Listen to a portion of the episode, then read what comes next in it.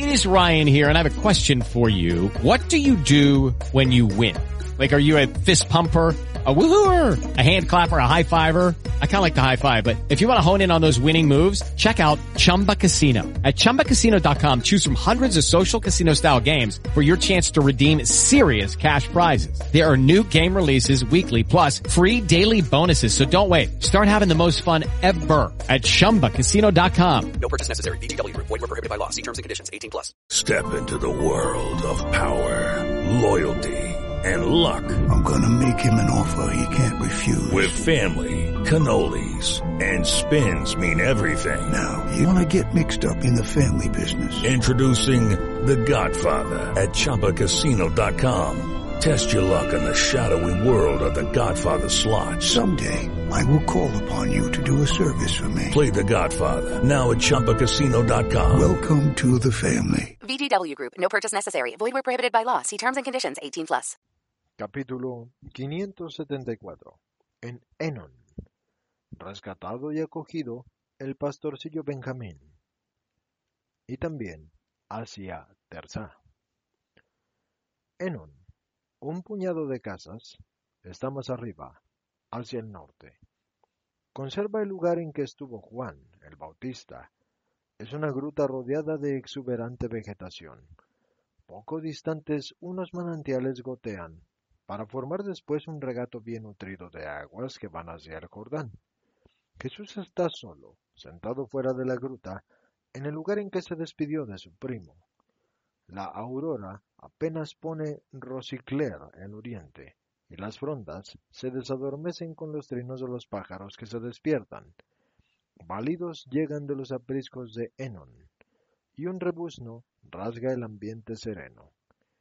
Rumor confuso de pasitos por el sendero, y pasa un rebaño de cabras guiadas por un adolescente que, titubeante, se detiene un momento a mirar a Jesús y luego se marcha. Pero al cabo de poco vuelve, porque una cabrita se ha emperrado en quedarse ahí, observando a ese hombre al que no estaba acostumbrada a ver en ese lugar, y que ahora extiende su larga mano para ofrecerle un tallo de mejorana y le acaricia su cabeza inteligente. El pastorcillo titubea y no sabe si alejar al animal o dejar que Jesús lo acaricie sonriendo, como contento de que sin temor haya ido a acurrucarse a sus pies y le haya puesto la cabeza en las rodillas. Y también las otras cabras vuelven, comiendo la hierba, tachonada de florecillas. Y el pastorcillo pregunta, ¿Quieres leche? No he ordeñado todavía a dos cabras rebeldes, que si no están bien llenas de comida, amochan al que se las aprieta en el pecho. Son iguales que su amo, que si no está bien lleno de ganancias, nos da de palos. ¿Eres siervo pastor? Soy huérfano y estoy solo, y sí, soy siervo. Él es pariente mío, porque es el marido de la hermana de la madre de mi madre. Y mientras viva Raquel, pero hace muchos meses que Raquel murió y yo soy infeliz. Tómame contigo, yo estoy acostumbrado a vivir de nada. Te serviré. Un poco de pan me basta como paga. Tampoco aquí tengo nada. Si me pagara, me iría, pero dice, ¿tu dinero? No, yo me lo quedo, porque te visto y te doy de comer. ¿Me viste? Ya lo ves. ¿Me da de comer? Mírame. Y estos son los palos. Ese es mi pan de ayer. Este. Y enseña entonces unos cardenales en los brazos y en sus hombros delgadísimos. ¿Y qué habías hecho? Nada. Tus compañeros, los discípulos, quiero decir, hablaban del reino de los cielos, y yo estaba escuchando, y era sábado. Aunque no trabajara, no estaba ocioso, porque era sábado. Me pegó fuerte, tanto que... Eh, que no quiero seguir con él. Tómame contigo, si no, huyo. He venido adrede aquí esta mañana, tenía miedo de hablar, pero Tú eres bueno, y hablo. ¿Y el rebaño? No querrás huir con él. Claro, lo llevo al aprisco. El hombre dentro de poco irá al bosque para cortar leña. Yo llevo el rebaño y huyo. Tómame contigo. Pero tú, ¿sabes quién soy? Claro que sé. Tú eres el Cristo, el Rey del reino de los cielos. El que te sigue es feliz en la otra vida. Yo aquí nunca he tenido alegría, pero no me rechaces, que tenga alegría ahí. Al decir esto llora echado a los pies de Jesús, cerca de la cabrita. ¿Y cómo es que me conoces también? ¿Es que me has oído hablar? No. Sé desde ayer que aquí, donde estaba el Bautista, estabas tú. Pero alguna vez pasaban por Enon, discípulos tuyos. Yo les he oído a ellos. Se llaman Matías, Juan, Simeón, y estaban a menudo porque Juan el Bautista había sido su maestro antes de ti, y luego Isaac. En Isaac yo sentía a mi padre y a mi madre. Isaac quería liberarme del patrón y le dio dinero, pero él cogió el dinero, eso sí, pero luego no me libertó. Y entonces se burló de tu discípulo. Sabes muchas cosas, pero ¿sabes a dónde voy? A Jerusalén, pero no llevo escrito en la cara que sea de Enon. Voy más lejos, y pronto me marcharé, y no podré tomarte conmigo. Tómame entonces el poco tiempo que sí puedas. Y luego, y luego lloraré, pero iré con los de Juan, que fueron los primeros que dijeron a este pobre muchacho que la alegría que los hombres no dan en la tierra, la da Dios en el cielo, a quien ha tenido la buena voluntad. Yo por tenerla me he llevado muchos palos y he pasado mucha hambre pidiendo a Dios que me diera esta paz. Ya ves que he tenido buena voluntad, pero ahora, si me rechazas, ya no podré tener esperanza. Al decir esto llora quedo y suplicando a Jesús más que con los labios, con los ojos llorosos. No tengo dinero para tu rescate, ni tampoco sé si tu patrón daría el consentimiento. Pero es que ya han pagado por mí, y tengo testigos. Elí, Leví y Jonás lo vieron, y se enfadaron con el hombre, y son los más importantes de Enon, ¿eh? Si es así, vamos, levántate y ven. ¿A dónde? A donde tu patrón.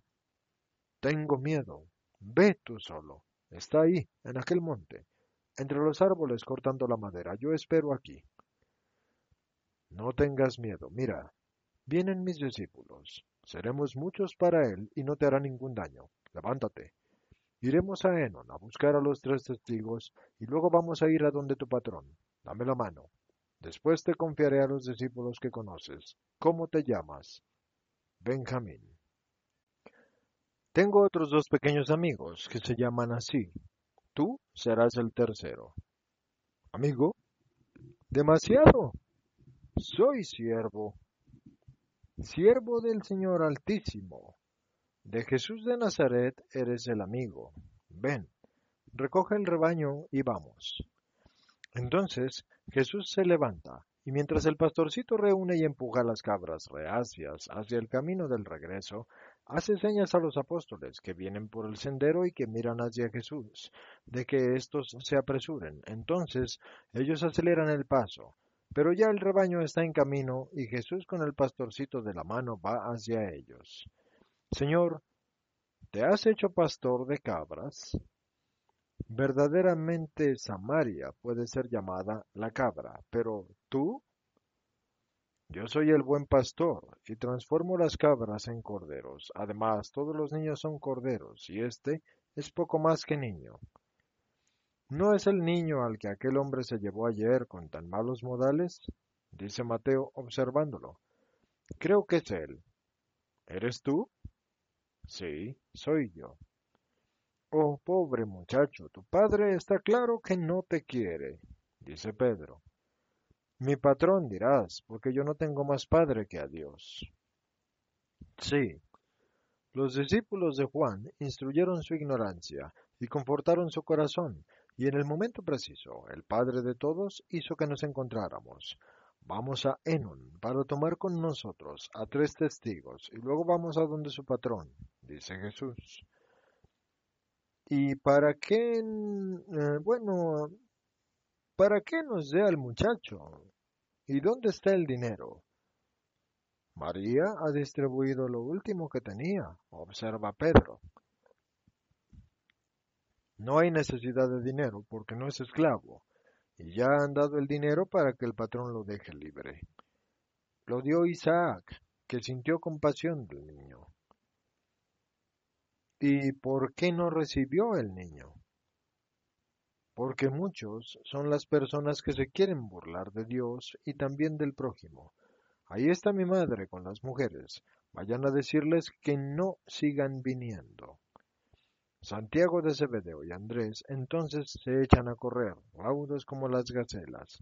Jesús acelera el paso hacia su madre y hacia las discípulas, y cuando llega a ellas, ya saben y observan con compasión al jovencito.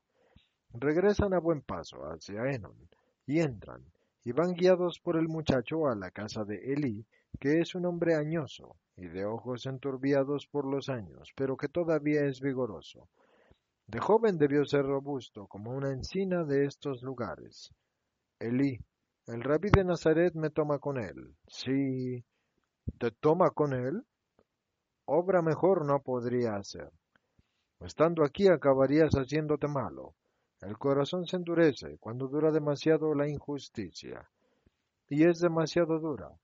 ¿Lo has encontrado? El Altísimo entonces escucha tu llanto, y aunque sea llanto de un niño samaritano, Dichoso tú entonces, que por la edad careces de cadenas y puedes seguir a la verdad sin que nada te retenga. Ni siquiera la voluntad de un padre o de una madre, lo que durante tantos años parecía un castigo, ahora se muestra como la providencia, y Dios es bueno, pero ¿qué quieres de mí que has venido aquí? ¿Quieres mi bendición? Como anciano del lugar te la doy. Tu bendición quiero, porque si eres bueno, pero también he venido para que tú, con Leví y Jonás, vinieran junto con el rabí a donde está mi patrón, para que no pida más dinero. Pero ¿dónde está el rabí? Yo soy viejo y veo poco, y reconozco solo a los que conozco mucho, y no conozco al rabí.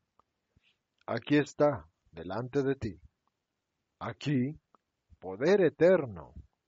Y el anciano se levanta y se inclina ante Jesús diciendo, Perdona a este viejo que tiene los ojos empañados. Yo te saludo porque solo uno es justo en todo Israel, y ese eres tú. Vamos. Leví está ocupado con una tina en su huerto, y Jonás está dedicado a sus quesos. El anciano entonces se endereza y es tan alto como Jesús, a pesar de que la edad lo encorve, y se encamina bordeando la tapia, evitando con la ayuda de su bastón los posibles tropiezos del camino. Jesús, que lo ha saludado con su paz, le ayuda en un punto en que tres rudimentales peldaños hacen peligroso el camino para un semiciego. Antes de empezar a andar, Jesús había dicho a las discípulas que lo esperaran en ese lugar, y Benjamín entre tanto va a su redil. Y el anciano dice, Eres bueno, pero Alejandro es un desalmado, es un lobo, y no sé si... Pero mi caudal llega a poderte dar dinero por Benjamín. Y si Alejandro quiere más, ah, mis hijos no tienen necesidad de mi dinero, y yo ya estoy cerca del siglo, y el dinero no sirve para la otra vida, y una acción de humanidad sí tiene valor. Entonces, ¿por qué no lo has hecho antes? No me reprendas, Rabí. Yo le daba comida al niño y lo confortaba para que no acabara siendo un malhechor. Alejandro es capaz de transformar a una tortorita en un animal feroz, pero no podía ninguno, no podía quitarle al niño. Tú te marchas lejos, pero nosotros nos quedamos aquí y tenemos sus venganzas. Un día, uno de Enón se interpuso porque Alejandro estaba borracho y estaba pegándole salvajemente al niño, y él, no sé cómo, logró envenenarle el rebaño. ¿No es un mal pensamiento? No, esperó muchos meses a que llegara el invierno, y cuando las ovejas estaban en el aprisco, envenenó el agua del pilón y bebieron, y se hincharon y murieron, todas. Somos todos pastores aquí, entonces comprendimos lo que había pasado. Para mayor seguridad, se puso aquella carne como comida a un perro, y entonces el perro murió. Y alguien había visto a Alejandro entrar furtivamente en el aprisco. Sí, es un malhechor.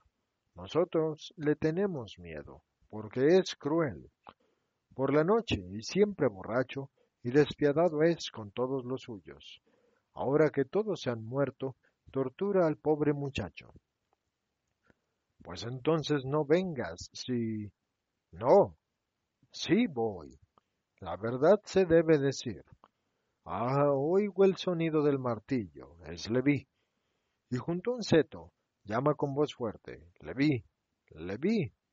Y sale un anciano, que es menos viejo que el primero, y que tiene ceñidas las vestiduras, y con un mazo en la mano, saluda a Elí, y le pregunta, ¿Qué quieres, amigo? Aquí a mi lado está el rabí de Galilea. Ha venido para tomar consigo a Benjamín. Ven, que en el bosque está Alejandro. Ven a testificar que ya recibió de aquel discípulo aquel dinero por Benjamín. Voy. Siempre me decían que el rabí era bueno, pero ahora lo creo. Pasa a ti. Entonces deja el mazo y grita a no sé quién que lo espere, y se marcha con Elí y con Jesús. Pronto llegan al aprisco de Jonás, lo llaman y le explican. Él dice, voy. Tú, ordena a un mozo que siga con el trabajo. Y se seca las manos en un paño que luego deja en una estaca y sigue a Jesús después de haberlo saludado junto con Leví y Elí. Jesús va hablando con el primer anciano y le dice, Eres un hombre justo, por esto Dios te dará la paz. Así lo espero, pues el Señor es justo, y yo no tengo la culpa de haber nacido en Samaria. No, no tienes culpa de esto, y en la otra vida ya no hay fronteras para los justos. Solo la culpa es la que alza una separación entre el cielo y el abismo. Es verdad, y cuánto me gustaría verte, porque tu voz es dulce y delicada, y es tu mano guiando a este viejo ciego, también delicada y fuerte, y parece la de mi hijo predilecto. Elí como yo, hijo de mi hijo José. Si tu figura es como tu mano, dichoso es quien te ve. Mejor es oírme que verme, porque te hace más santo el Espíritu. Es verdad, y yo escucho a los que hablan de ti, pero pasan solo de vez en cuando. Pero, ¿no es esto el ruido de hachas contra troncos? Sí lo es. Entonces, Alejandro está aquí cerca. Llámalo. Sí, ustedes quédense aquí. Si me arreglo yo solo, no les llamo. No aparezcan si no les llamo. Y se adelanta, y entonces llama con voz fuerte. ¿Quién es? ¿Quién eres? Dice un hombre anciano, que es robustísimo y de facciones duras y pecho y extremidades de luchador. Un golpe de esas manos debe de ser como un golpe de clava, brutal. Soy yo, un desconocido que te conoce, y vengo a tomar lo que es mío. ¿Tuyo? Ja. ¿Qué es tuyo en este bosque que es todo mío? Yo no quiero nada del bosque. De tu casa es lo que quiero, pues Benjamín es mío. Tú estás loco, porque Benjamín es mi siervo. Y también pariente, y tú eres su comitre. Un enviado mío te dio el dinero que tú pedías por el rescate del muchacho. Entonces cogiste el dinero y te negaste a entregarle al muchacho. Mi enviado, que es hombre de paz, no reaccionó, pero yo vengo ahora, movido por la justicia.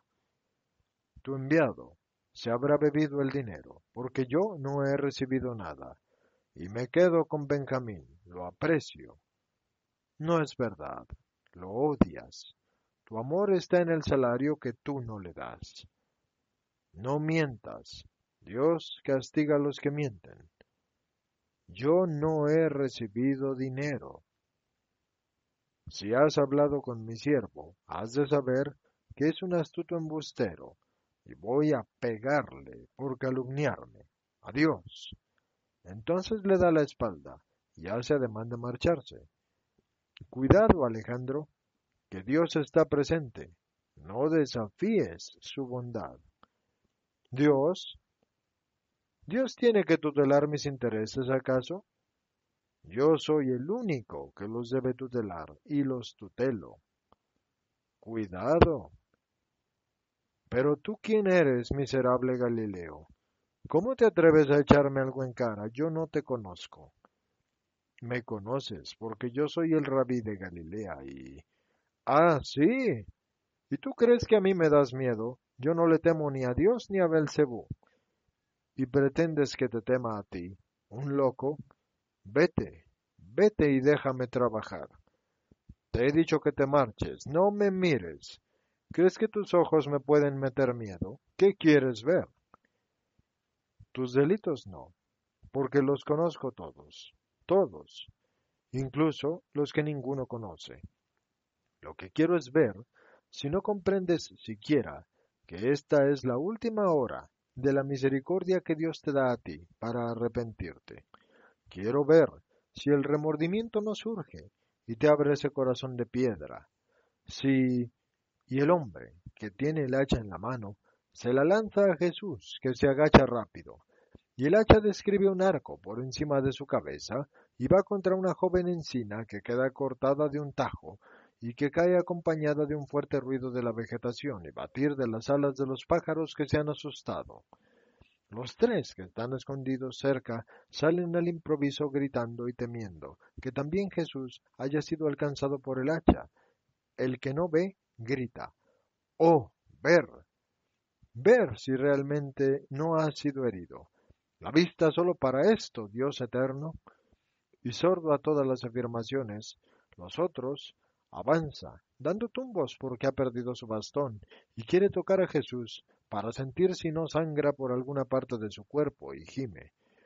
Un rayo de luz clara y luego las tinieblas, pero ver, ver sin este velo que apenas me concede adivinar los obstáculos. No tengo nada, Padre.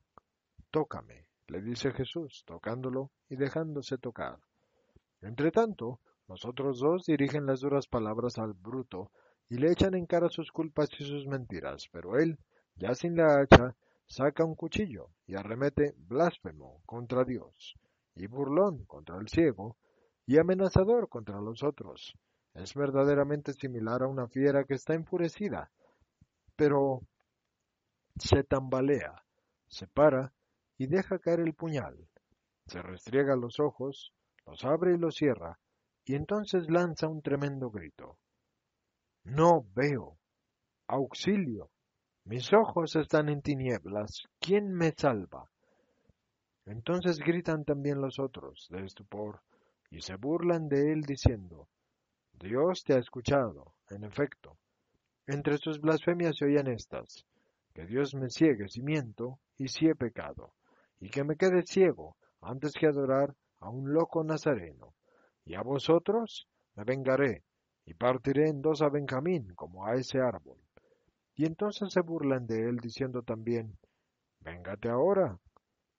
No seáis como él, no lo odien, les aconseja Jesús. Entonces Jesús acaricia al anciano añoso, que no se preocupa de nada, sino de la incolumnidad de Jesús, y para tranquilizarle le dice, Alza la cara y mira. Al decir Jesús esto, el milagro se cumple, y como antes, para el violento que se encuentra en las tinieblas, ahora para el justo se hace la luz. Y el grito que ahora se alza entre los robustos árboles es distinto y dichoso.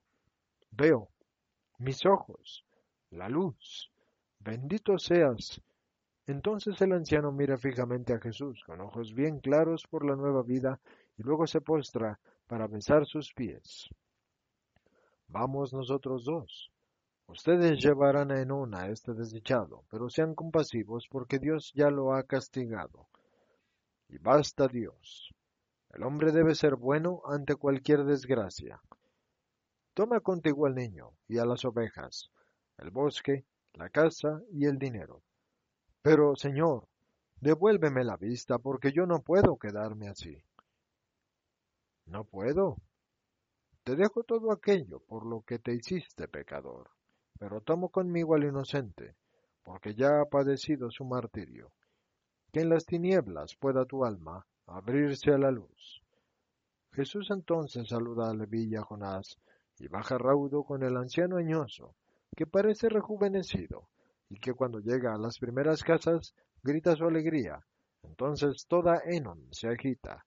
Jesús se abre paso y va donde el pastorcito que está con los apóstoles y dice, libre, libre y contigo. Oh, yo no lo creía. Me despido de Eli. ¿Y los otros? Entonces Eli lo besa y lo bendice y le dice, y perdona al desdichado. ¿Por qué? Perdonar sí, pero ¿por qué desdichado? Ven, vamos, que en Terza nos esperan. Y el muchacho está inquieto porque blasfemó contra el Señor y la luz se apagó en sus ojos. Ninguno de nosotros va a tener motivo ya para temerle, porque está en las tinieblas y en el quebranto. Tremendo es el poder de Dios. El anciano, con los brazos levantados y mirando hacia el cielo y pensativo por lo que ha visto, parece entonces un profeta inspirado. Jesús se despide de él y se abre paso entre la pequeña muchedumbre inquieta y se marcha. Detrás de él, los apóstoles y las discípulas, y también entonces se marcha Benjamín, con el saludo de las mujeres que quieren ofrecer algún detalle al que ha sido amado con predilección por el Señor, una pieza de fruta, una bolsa, un pan, una túnica, lo que encuentran a mano. Y él, feliz, se despide de ellas y les da las gracias diciendo, Siempre han sido buenas conmigo y esto lo recordaré. Oraré por ustedes. Manden a sus hijos al Señor, que es hermoso estar con Él, pues es la vida. Adiós, adiós. Y Enon entonces queda atrás, y bajan hacia el Jordán, hacia la llanura del valle del Jordán, hacia nuevos acontecimientos que son desconocidos todavía. Pero el niño no se vuelve ni para mirar, y no hace comentarios, y no piensa, y no suspira, sino que solo sonríe y mira a Jesús, allá, adelante de todos, el verdadero pastor seguido por su rebaño, por ese rebaño del que ahora él, el pobre muchacho, también forma parte, y de improviso canta a voz en grito. Y sonríen los apóstoles diciendo, el muchacho se siente feliz, y sonríen las mujeres diciendo, el ave que era prisionera ha vuelto entonces a encontrar su libertad y su nido. Entonces Jesús sonríe volviéndose para mirarlo, y su sonrisa, como siempre, parece hacer todo más luminoso, y lo llama diciendo, Ven aquí, Cordero de Dios, yo quiero enseñarte una bella canción. Y entona seguido por los otros el salmo, El Señor es mi pastor, nada me faltará, me ha puesto en un lugar de abundantes pastos, etc. Esto es el Salmo 22, que en la Neovulgata es el 23. La hermosísima voz de Jesús se extiende por la campiña feraz. Es una voz tan potente por su carga de alegría que resalta sobre las otras, incluso sobre las mejores. Se siente feliz tu hijo María, dice María de Alfeo. Sí, se siente feliz porque todavía le queda algo de alegría. Ningún viaje es infructífero. Jesús pasa derramando siempre gracia, y siempre hay alguno que verdaderamente encuentra a su Salvador. ¿Recuerdas aquel atardecer en Belén de Galilea? Pregunta María de Magdala. Sí, pero yo no quisiera recordar a aquellos leprosos, ni tampoco a este ciego. Tú perdonarías siempre, pues eres muy buena, pero también es necesaria la justicia, observa María Salomé. Es necesaria, pero buena cosa es para nosotros que sea mayor la misericordia. Interviene de nuevo María Magdalena. Tú puedes decir eso, pero María... Así responde Juana. María no quiere otra cosa sino el perdón, aunque ella no lo necesita. ¿No es verdad, María? dice Susana. No quisiera otra cosa sino solo el perdón. Sí, solo perdón. Ya el hecho de ser malo debe ser un terrible sufrimiento y... suspira al decirlo. Tú perdonarías a todos sin excepción alguna, y sería justo hacerlo. Hay quien se obstina en el mal y echa a perder todos los géneros de perdón burlándose de él por tacharlo de debilidad, dice Marta. Yo perdonaría, por mí sí perdonaría, pero no por necedad, sino porque a todas las almas yo las veo como a un niño más o menos bueno o como a un hijo. Una madre siempre perdona, aunque diga la justicia requiere un justo castigo. Si una madre pudiera morir por engendrar un corazón que fuera nuevo y bueno para el hijo que es malo, ¿ustedes creen que no lo haría? Pero esto no se puede porque hay corazones que rechazan toda ayuda, y yo pienso que incluso a esos la piedad ha de concedérseles también el perdón, porque ya grande es el peso que tienen en su corazón, el de sus culpas y el del rigor de Dios. Oh, perdonemos y perdonemos a los que sí son culpables. Ah, si Dios quisiera acoger nuestro absoluto perdón para disminuir la deuda de los que sí son culpables. Pero entonces, ¿por qué lloras siempre, María? Incluso ahora que tu hijo ha tenido un momento de alegría. Dice, y no sin tono de queja, María de Alfeo. Eh, no ha sido alegría completa, porque el culpable no se ha arrepentido. La alegría de Jesús es completa cuando puede redimir. Y no sé por qué ni qué, que ha estado siempre callada, de improviso dice, dentro de poco estaremos de nuevo con Judas de Keriot. Las mujeres entonces se miran como si esta frase sencilla fuera una cosa extraordinaria y como si detrás de ella se escondiera, no sé, algo grande, pero ninguna dice nada. Jesús se ha parado en un olivar que es hermosísimo y se paran todos, y Jesús bendice y parte el alimento y lo reparte. Benjamín mira todo lo que le han dado y pone orden en ello. Túnicas demasiado largas o demasiado anchas, sandalias no adecuadas para su pie, almendras todavía con su cáscara verde, y las últimas nueces, un quesito y algunas manzanas rugosas, un cuchillito, y está contento con sus tesoros, y ofrece lo de comer, y las prendas de vestir, y las dobla, y dice, me pondré la más bonita para la Pascua.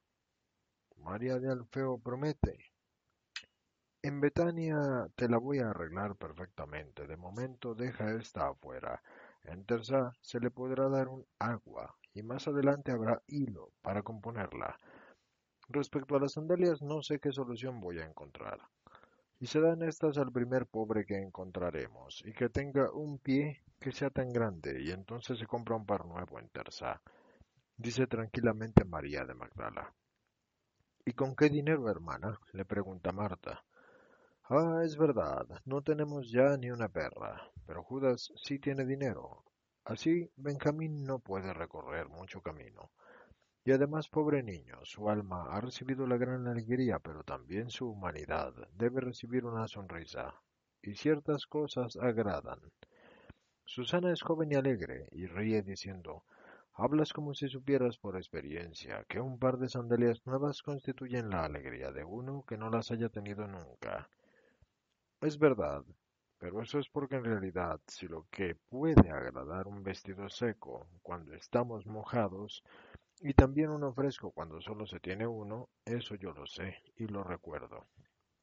Entonces reclina la cabeza en el hombro de María Santísima diciendo, si te acuerdas, madre, y la besa con ternura, Jesús da la orden de reanudar la marcha para estar en Terza antes del anochecer, pues estarán preocupados aquellos dos que no saben. ¿Quieres que nos adelantemos y que les digamos que estás llegando? le propone Santiago de Alfeo.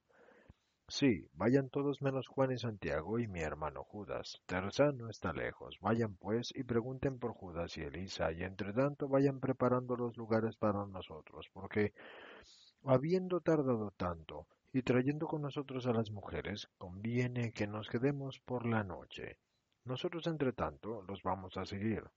Esperen junto a las primeras casas. Entonces los ocho apóstoles se marchan raudos, y Jesús más lentamente los sigue.